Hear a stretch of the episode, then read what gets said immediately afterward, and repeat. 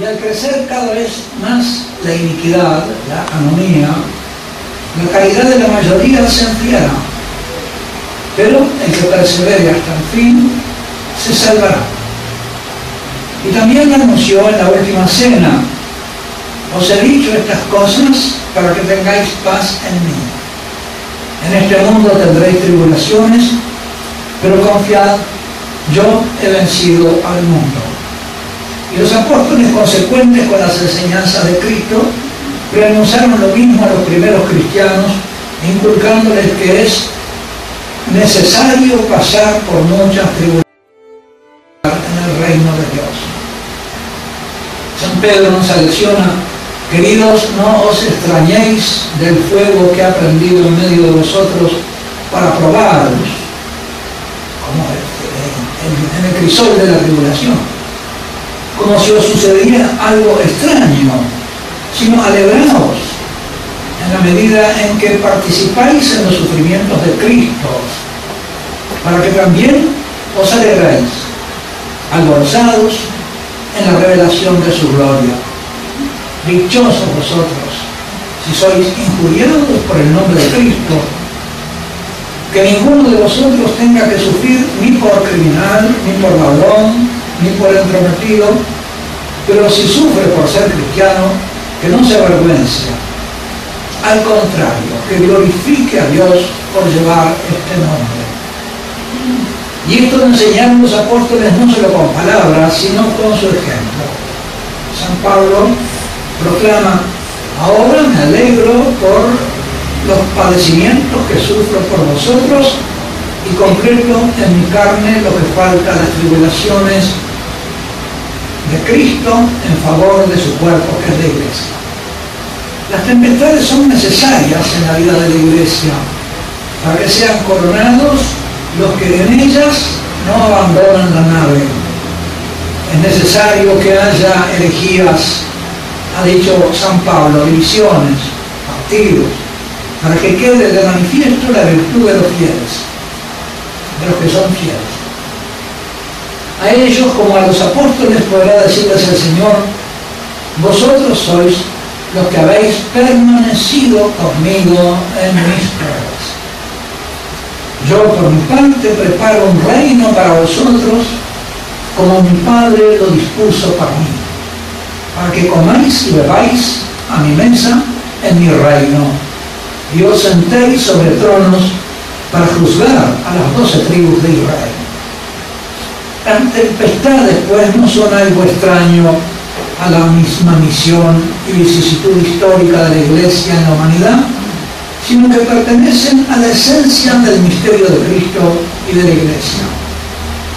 Jesucristo les muestra a los discípulos de Maús, en base a las Sagradas Escrituras, que era necesario que el Mesías padeciese estas cosas, aquellas que los escandalizaban, para entrar así, de ese modo, en su gloria. Y dado que no es el discípulo, como dice el Señor, más que su maestro, ni el siervo más que su Señor, si hagamos de la casa le han llamado Belcebú, cuánto más a los de su casa. Por lo tanto, vosotros no les tengáis miedo. No hubo, hay ni habrá pues generación de discípulos, si son fieles, época de la iglesia libre de tribulaciones y pruebas. No faltaron, ni faltan, ni faltarán tempestades en cada siglo de la historia para sacudir la nave. Y quizá la tempestad se vaya enfureciendo progresivamente cuando se aproxima el fin y la última hora. Y ahí que el conocimiento de las tempestades pasadas y el recuerdo de la pericia heroica de los tripulantes de la nave en otros tiempos nos sirvan a nosotros de ejemplo y de estímulo, a la vez que de enseñanza a los que hoy somos sacudidos por tempestades contemporáneas. El beato Juan Pablo II el actual Papa Benedicto XVI nos han repetido una y otra vez, otra vez la exhortación de Jesucristo, no temáis, no tengáis miedo, no les tengáis miedo. y han ido delante de nosotros dándonos ejemplo de fortaleza, de impavidez. El modernismo es una tempestad cuyo embate se suma al de las que han venido barriendo la cubierta de la nave de Pedro durante los últimos dos siglos, pero con una diferencia. Ella no golpea tanto la nave desde fuera como desde dentro. Más que golpear la cubierta y el casco, puede decirse que es un rumbo abierto en el casco, por donde las aguas embravecidas anegan o amenazan a negar las bodegas. Al decir de su santidad Benedicto XVI, la nave de Pedro hace hoy agua por todas partes. Una tempestad que le viene de fuera, el modernismo es pues un taladro en el casco, una carcoma que lo debilita. El Concilio Vaticano I, convocado y encabezado por el Beato Pío IX, había enumerado ya las tempestades que agitaban a la Iglesia en el siglo XIX y anatematizado los errores de la ilustración racionalista y el mundo moderno heredadas de la Revolución Francesa. Esos errores eran principalmente el liberalismo, el socialismo marxista, el racionalismo, el fideísmo, el naturalismo agnóstico, el panteísmo, el relativismo y otros. Ellos atacaban a la iglesia principalmente desde afuera. Los herejes modernistas reclaman que la iglesia se adapte a un mundo que se configura a sí mismo según esos errores, convertidos paso a paso en sentido común de la sociedad, de maneras de ver y de pensar. Por eso el modernismo es el intento de aclimatar los errores de la modernidad dentro de la iglesia e internalizarlos en la iglesia católica, en la cabeza de los fieles, de sus pastores. Acomodar el Evangelio a la modernidad, en lugar de amonestar e invitar a la conversión a la modernidad por la contradicción del Evangelio, como lo hizo San Juan Bautista. Cuando hablamos de modernidad, es conveniente precisar el sentido en que usamos el término. Nada tiene el magisterio de la Iglesia contra los adelantos técnicos de la edad moderna. Aunque algunos ven la internet y esas cosas, ¿no? Con cierta reparo. Como si tuviera una, cierta complicidad intrínseca con las fuerzas del mal. Ninguno de esos es enumerado por el Beato Pío no, eh, no, en el sílabo como opuestos a la fe y, dañosos al pueblo católico. Monseñor Soler también, del obispo, el arzobispo del Uruguay, eh, que murió en 1908, en una de sus obras dice eso, ¿no? Se nos achaca que nosotros nos oponemos a los adelantos técnicos de la modernidad. No, nos oponemos a sus errores. No se habla allí de los barcos de vapor, del ferrocarril ni del telégrafo. Se habla, al condenarla, de la ideología moderna que viene a caballo de esos adelantos y pretende usarlo para sus fines descristianizadores. Nada tiene que tener la fe católica de un caballo mientras no venga montándolo a tila. La iglesia no condena una época, sino los errores de esa época. El modernismo es pues la adopción de la ideología anticristiana de la modernidad por parte de los bautizados. Como ha dicho Romano Guardini en su libro El ocaso de la edad moderna, la gran hipocresía de esa edad fue pretender oponerse al cristianismo invocando contra él los mismos valores y verdades cristianas. Romano Guardini avisoraba en esa obra el advenimiento de lo que hoy se ha llamado posmodernidad nombre que sugiere inexistente, porque no hay, con el propio pasado de la modernidad. La posmodernidad es una prolongación, es más de lo mismo. La posmodernidad no es otra cosa que una nueva fase de la misma modernidad. Es la modernidad radicalizada, que la misma modernidad que se saca los antifaces y se muestra abiertamente opuesta a la Iglesia Católica, sus principios y doctrinas que antes invocaba contra ella, aún más abiertamente opuesta al orden natural. La posmodernidad es una radicalización y sinceramiento de lo que en la modernidad había hipócritamente, ocultamente opuesto a lo católico, pero también a lo pura y llanamente humano. En esto se, se, manifiesta el carácter demoníaco, porque al fin lo que se destruye es la humanidad misma. que se intenta destruir. Si los errores modernos fueron la tempestad que barría la cubierta, el modernismo es la brecha en el casco por donde esas aguas hostiles pretenden inundar las bodegas de la iglesia, de modo que Benedicto XVI pueda sentir y decir, como hemos recordado, que la iglesia hace agua por todas partes. O que experimente y diga a los periodistas en el avión que lo conducía Fátima, que los peores ataques y peligros vienen hoy de dentro de la iglesia, están en sus venas, en sus entrañas. Los peores enemigos están allí, los más peligrosos.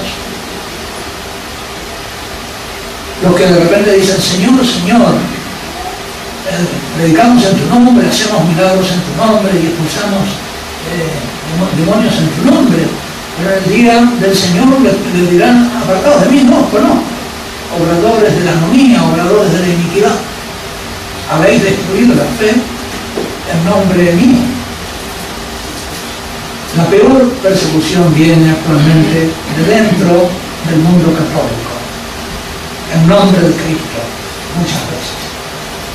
El padre Alfredo Sáenz ha llegado hacia la presente tras haber recorrido y habernos hecho vivir y revivir una tras otra tantas etapas dramáticas de la historia de la Iglesia, la de la iglesia primitiva ante la oposición y persecución de la sinagoga, las padecidas bajo los césares en el imperio romano, que desde Nerón acusaron a los cristianos ser el enemigo número uno de la raza humana, el arrianismo, negando la divinidad de Cristo, eh, conquistando las cabezas episcopales, las invasiones bárbaras, la embestida del Islam, la querella de las investiduras y la herejía de los cántaros, el renacimiento y el peligro de la mundanización de la iglesia, de un retorno a lo pagano, la reforma protestante, la revolución francesa, expuesta en cuatro tonos en los que el padre Sáenz trató de eh, la revolución cultural preparatoria,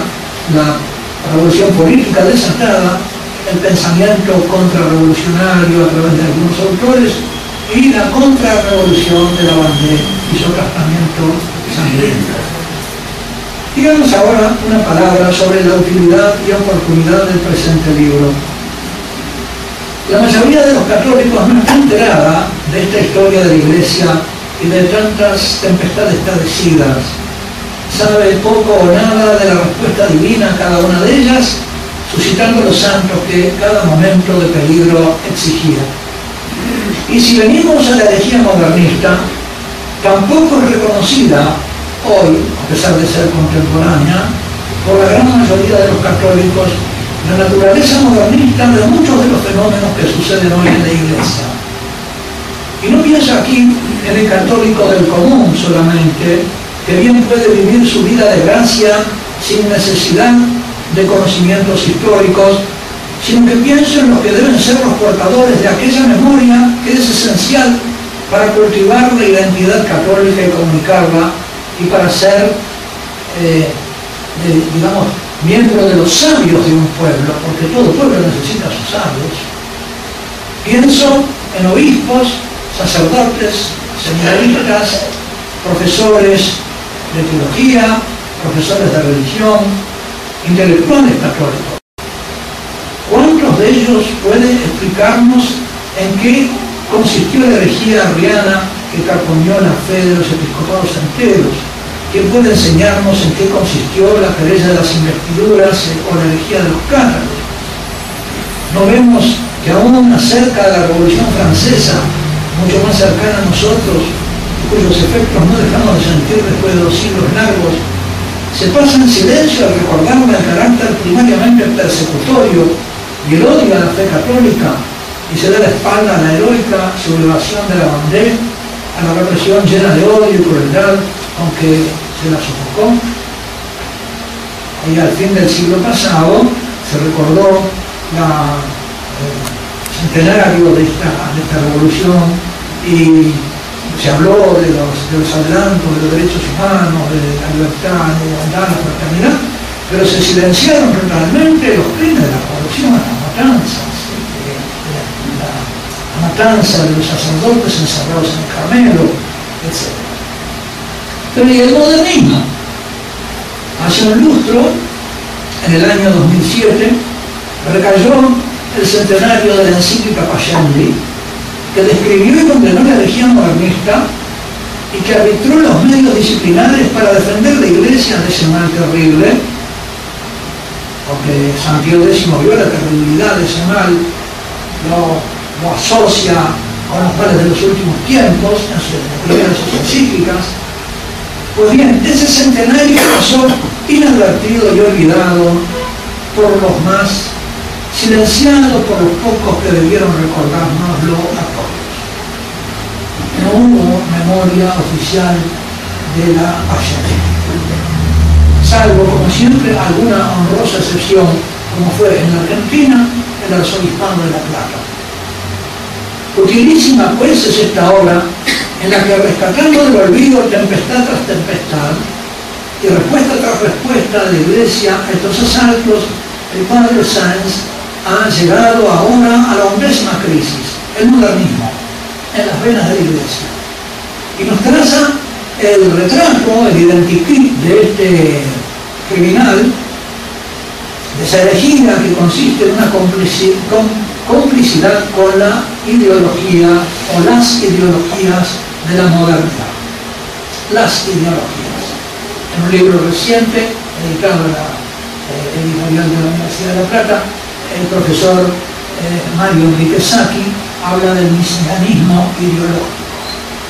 Las ideologías como mesianismo, pero como un antimesianismo, como el mesianismo de la humanidad que quiere poner los remedios a sus males por ella misma y que por lo tanto se opone como el antifaz a la faz, como el anticristo al Cristo, al Mesías enviado por Dios. La complicidad, complicidad con las ideologías, con los modos de ver mundanos, infiltraron en las venas de la iglesia como un virus que amenaza destruir el organismo avasallando sus defensas. O peor aún, como un virus de inmunodeficiencia adquirida que paraliza las defensas de la fe del pueblo católico contra la ideología y los errores modernos, paralizando al magisterio al gobierno de la Iglesia, que tantas veces parece estar inerme los ataques o no tomar las medidas disciplinares que muchos considerarían necesarias, paralizando al magisterio y al gobierno de la Iglesia, convirtiéndose al fin en el sentido común de los pastores y del rebaño.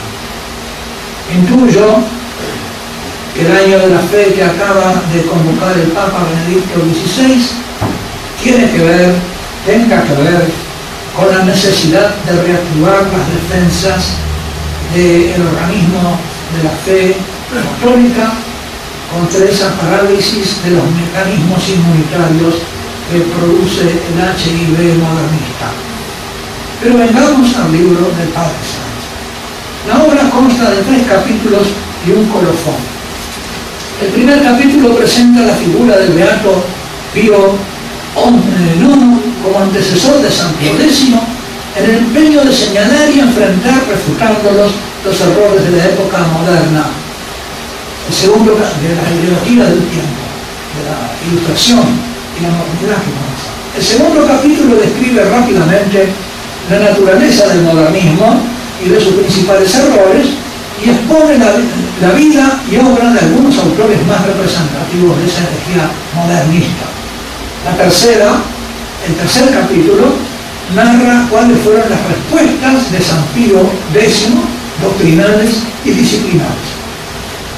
Y en el colofón se muestra que la tempestad modernista no es un pasado, sino es presente en la iglesia y que perdura con voces autorizadas, que lo dicen, que lo reconocen y lo dicen en el magisterio a autores, perdura en formas mutantes y anónimas, habiéndose instalado en muchísimos ambientes del pueblo católico, más que como algo que sea necesario enseñar, como algo que ya es sabido y que se vive en forma de sentido común, de modo que el que lo contradiga pasa por loco.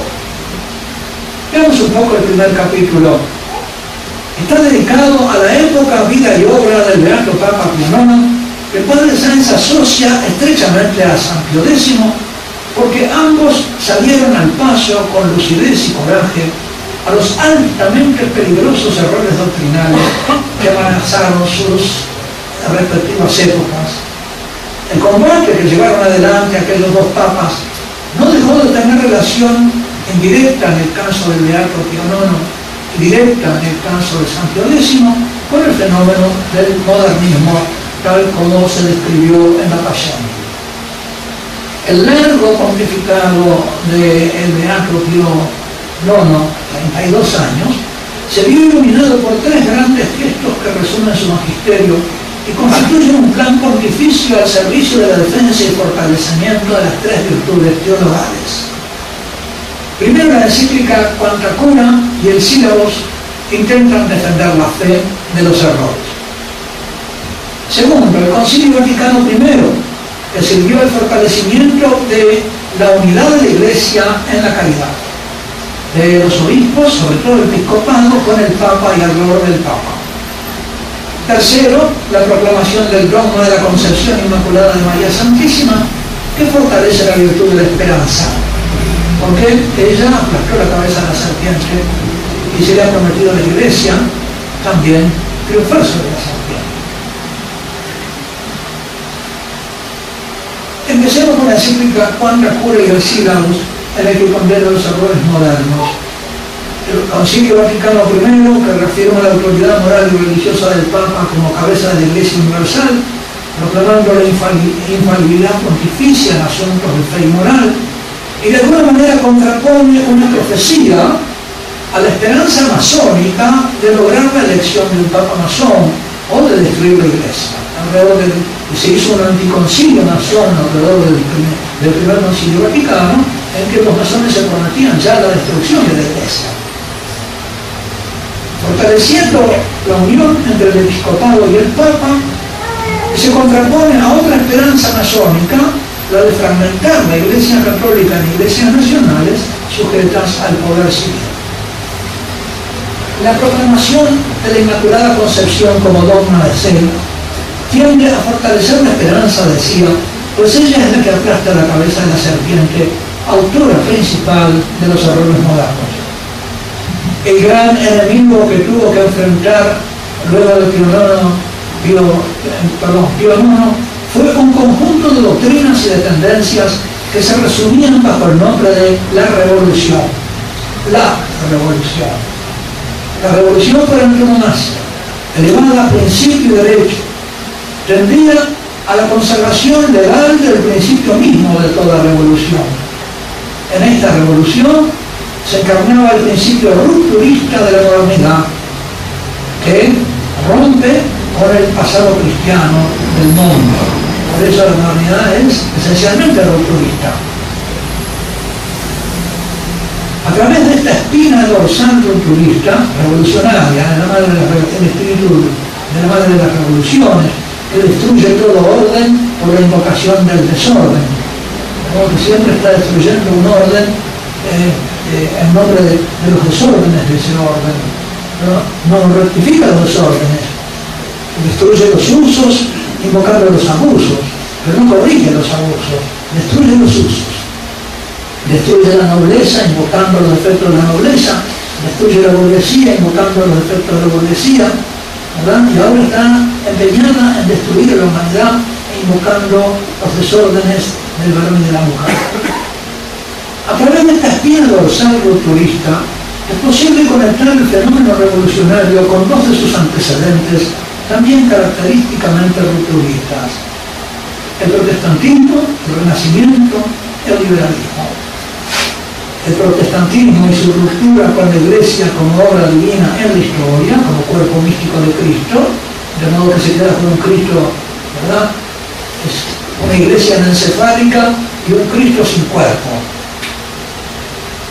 B. El renacimiento y su ruptura con de, la, de la razón con la fe revelada, el Papa Benedicto quiere precisamente eh, hoy en día aboga por restablecer esa unión de la razón y de la fe, ratisbona, ¿no? Y C, el liberalismo y su ruptura con la voluntad divina sobre la historia, proclamando la soberanía de la libertad humana contra la voluntad del Dios Padre. Pío no tuvo que enfrentarse con el liberalismo fuera y dentro de la iglesia. Siempre el fenómeno más preocupante, el liberalismo sedicente católico, conocido como catolicismo liberal. Allí ya se adelanta, ¿verdad?, esta introyección de los errores modernos en la iglesia que va a ser característica del modernismo. Esta parasitación desde dentro. Un hito principal de este enfrentamiento fue la ya referida encíclica Cuanta Cura de 1864, a la que iba anexo el sílabus, que consiste en un sumario de los principales errores de la época. Viaggio Pionono a las falsas y perversas opiniones, son palabras suyas, y encaró, también son sus palabras, la horrible tempestad desatada por tantas doctrinas perversas. A este fin en el sílabus 80 errores. Panteísmo, naturalismo, racionalismo, absoluto, moderado, la confusión de los órdenes sobrenatural y natural, naturalismo, indiferentismo religioso, socialismo, comunismo, masonería, liberalismo, sedicente católico, los ataques al magisterio eclesial, a su autoridad en asuntos morales, el derecho de intervenir y pronunciarse sobre la moralidad de los actos de gobiernos, errores acerca de la relación entre la Iglesia y el Estado, de la separación entre ambos, el utilitarismo, el lucro independizado de la moral, cosa que también el Papa vuelve a reclamar en su discurso ante el Parlamento alemán, errores contra el matrimonio, la potestad civil del pontífice romano, etcétera, etcétera como trigo, fuego de metralla contra la verdad revelada y la razón natural. Este primer capítulo concluye, de la obra de Padre Sáenz, concluye con la mención de la figura señera del cardenal Pi, que constituye, como nos lo ha mostrado el mismo Padre Sáenz, un puente entre el Beato Pío IX y San Pío X, como un nexo de unión entre ambos personajes. Dado que no todos los aquí presentes sabrán de su existencia, quiero recomendar de paso, encarecidamente, el conocimiento de esta figura del cardenal Pi a través de, con la lectura del libro que el padre Alfredo Sáenz ha escrito sobre esta gran figura eclesiástica de aquella época. Este libro sobre el cardenal Pi demuestra su actualidad, no es simplemente arqueología histórica, sino que es muy actual, lo demuestra por la resistencia que levantó en algunos ambientes y que aún levantan en ciertos medios eclesiásticos modernistas o modernófilos. El capítulo segundo. El segundo capítulo se titula ¿Qué es el modernismo? y describe su naturaleza en tres pasos. Primero trata de los antecedentes. Segundo, ofrece una sucinta aproximación al modernismo. Por fin, presenta a tres figuras señeras del modernismo, el francés Alfred Loisy, el jesuita inglés George Tyrrell y el italiano Antonio Fogazzaro. El modernismo al que el padre Sáenz califica como una crisis largamente preparada, tiene sus raíces remotas en la cultura de Lutero y sucesivamente en la filosofía idealista, plasmada eh, principalmente por Immanuel Kant, en el protestantismo liberal, representado en Alemania por Hans Friedrich Strauss, y en Francia, y el mundo latino, encarnado por Renan, que es el autor de que se ocupa el padre Sánchez su libro, en el liberalismo católico, encarnado en la Menet, y en el americanismo, condenado por León XIII en la carta al cardenal Gibbons. De cada uno de estos antecedentes informa el padre Sanz en forma suficiente y clara, mostrando la afinidad del modernismo con sus raíces en ellos. Vamos a ver eh, rápidamente estos antecedentes. El primer antecedente es la ruptura protestante. El modernismo heredará de la revuelta luterana el subjetivismo, Dios es para mí, y el sentimentalismo.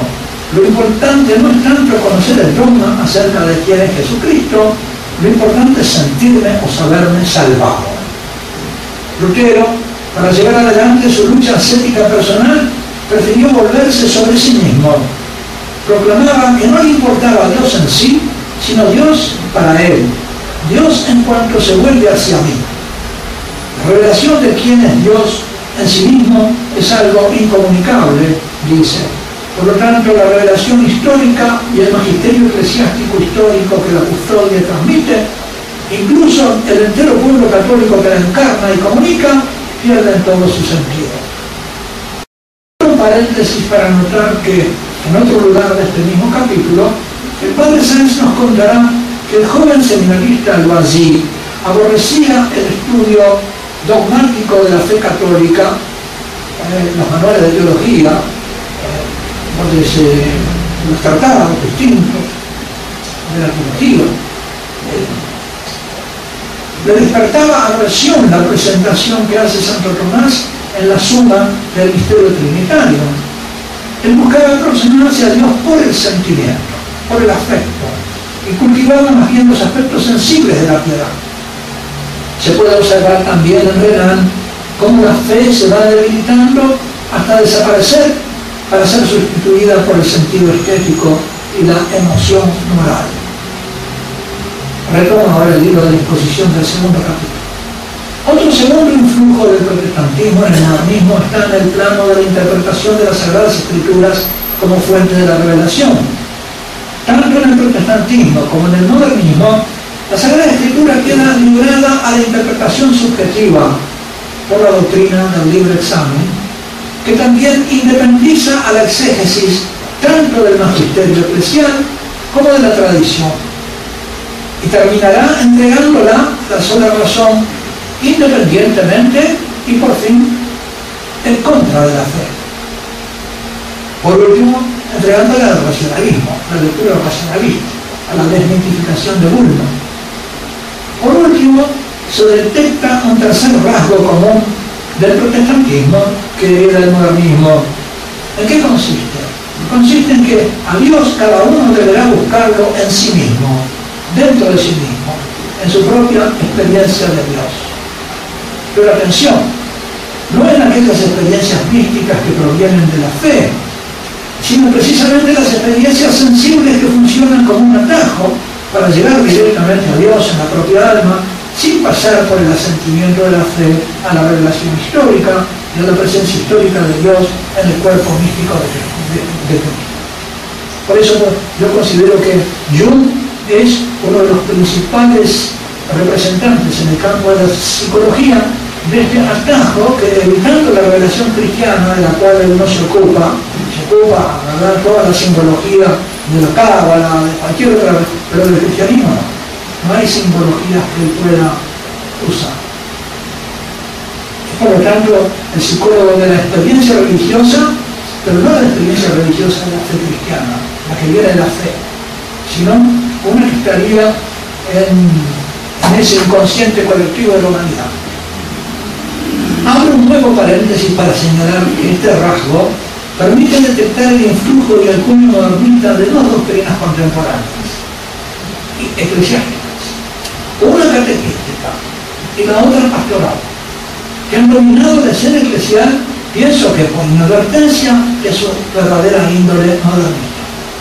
La primera la doctrina catequística que postula como punto de partida del método catequístico el así llamado hecho de vida, una experiencia anterior a la fe, que es el punto de, partida de la exposición catequística del misterio que se ha de enseñar, y que debería la experiencia iluminar la fe, no viceversa.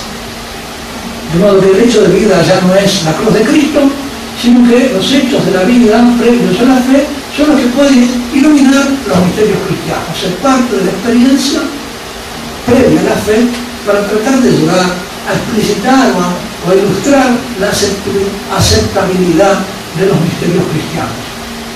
La segunda es una metodología pastoral conocida como ver, juzgar y actuar, que era entendida, hasta que lo corrigió la conferencia de la parecida, como un ver previo a la fe, por lo que el juicio tampoco lograba derivar de la fe y un actuar que no venía del Padre, sino de una planificación pastoral.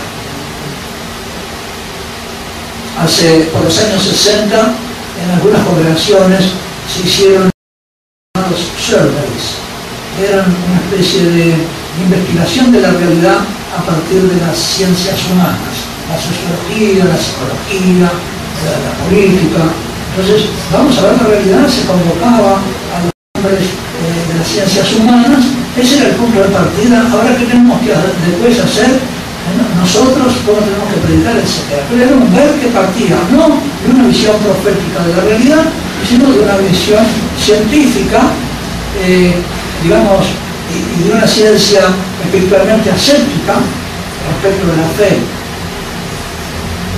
como si allí se pudiera llegar después a un actuar que fuera el actuar de los hijos de Dios que viene del Padre. Cierro este paréntesis y concluyo así esta descripción de los principales rasgos del protestantismo que se transmitirán el modernismo, que infiltrándose en el catolicismo han contribuido a protestantizarlo en nuestro pasado reciente. San Pío X en la encíclica Allende, considerará por eso con toda razón que el modernismo es el eslabón que une a la crisis protestante con el ateísmo moderno. El primer paso lo da el protestantismo, dice San X. El segundo corresponde al modernismo y muy pronto hará su aparición el ateísmo. Efectivamente, en 1917 la revolución soviética empezó a implantar el ateísmo como forma política concreta, real es posible pues preguntarse si las dos doctrinas antes mencionadas no han sido responsables de un deterioro de la fe católica en lugar de lo que pretendía. Hasta que el nuevo catecismo de la Iglesia, doctrina catequística y pastoral, ¿no? los métodos catequístico y pastoral de partir del hecho de vida y del ver, juzgar y actuar entendido de esa manera. Hasta que el nuevo catecismo de la Iglesia Católica salió al paso del, del método del hecho de vida y repuso la doctrina de la fe como punto partido de la catequesis, y hasta que la conferencia Santo Domingo puso en el freezer el ver, juzgar y actuar, practicar la clave modernista, y la conferencia de Aparecida lo reflotó bautizado y cristianizado, y por eso mismo despojado su antiguo encanto para sus antiguos cultores. Aparecida dice que el verde, el, verde es el ver de la fe, el juzgar, el juicio de la fe, y el actuar, el de los hijos de Dios. Segundo antecedente, la filosofía idealista. La filosofía moderna es la que proviene sobre todo de Descartes y Kant y contribuyó a introducir en diversos ámbitos de la Iglesia una inclinación al subjetivismo ¿no? de, de tinte protestante y al relativismo emparentado por su origen con el protestantismo. En su obra La religión dentro de los límites de la razón, Immanuel Kant propuso la creación de una religión racional, pura, que podría por eso concitar una aceptación universal y convertirse en la religión global, universal, a diferencia de la religión basada en la fe a una revelación históricamente sucedida, que no todos los hombres pueden aceptar, porque la fe no es de todos, dice San Pablo. Esta filosofía moderna hereda también la teoría antiescolástica de Lutero, simpatiza con el idealismo subjetivo de Fichte, Berkeley, Hume y la escuela inglesa más empirista